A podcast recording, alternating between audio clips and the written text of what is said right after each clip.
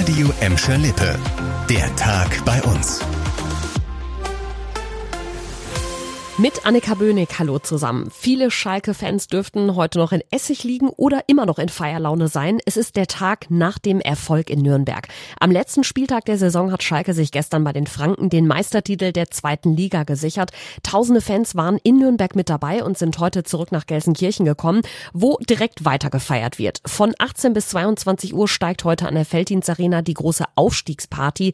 Auf dem Rudi-Assauer Platz gibt's dann die Schale zu sehen. Außerdem können sich Fans das Aufsteigen Trikot und den passenden Schal sichern. Unser Reporter Leon Pollock hat sich schon kurz vor dem Start der Feier von der Arena gemeldet.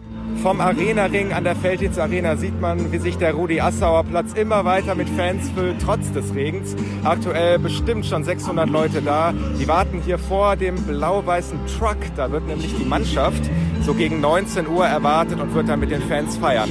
Außerdem ist hier noch eine große Leinwand aufgebaut, wo man alles verfolgen kann. Und der FC Schalke hat gerade noch mal gesagt, ja, wir wissen gar nicht, wie lange das heute gehen wird. Auf jeden Fall Open End.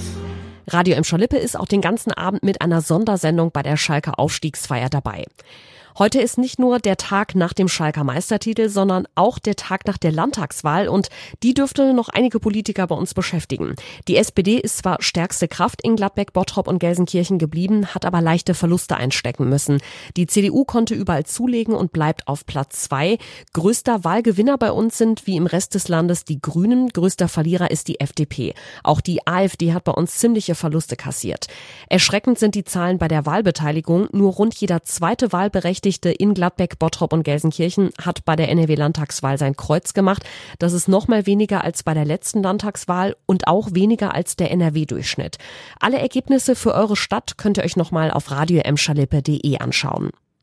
Für die Gelsenkirchener Feuerwehr war der Morgen heute ziemlich arbeitsintensiv. Um kurz nach fünf gab es einen Brand in einem Mehrfamilienhaus an der Hildegardstraße in Bulmke-Hüllen. Da sind die Flammen gleich aus mehreren Fenstern im Erdgeschoss geschlagen und es waren noch mehrere Menschen im Haus. Mit einer Drehleiter konnten die Feuerwehrleute Mieter aus dem dritten Stock retten. Trotzdem wurden insgesamt vier Menschen bei dem Brand verletzt. Sie haben vermutlich eine Rauchvergiftung und mussten ins Krankenhaus. Warum das Feuer in Bulmke-Hüllen ausgebrochen ist, das muss jetzt die Polizei klären.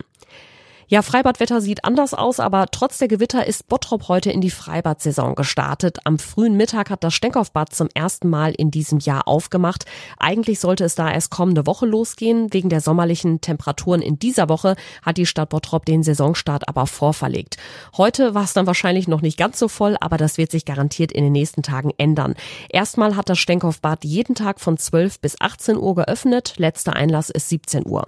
In Gladbeck hat das Freibad in Wittring vor einer Woche Woche als erstes Freibad bei uns die Sommersaison eröffnet. Bei den anderen Freibädern steht noch nicht genau fest, wann sie aufmachen. Das war der Tag bei uns im Radio und als Podcast. Aktuelle Nachrichten aus Gladbeck, Bottrop und Gelsenkirchen findet ihr jederzeit auf radio und in unserer App.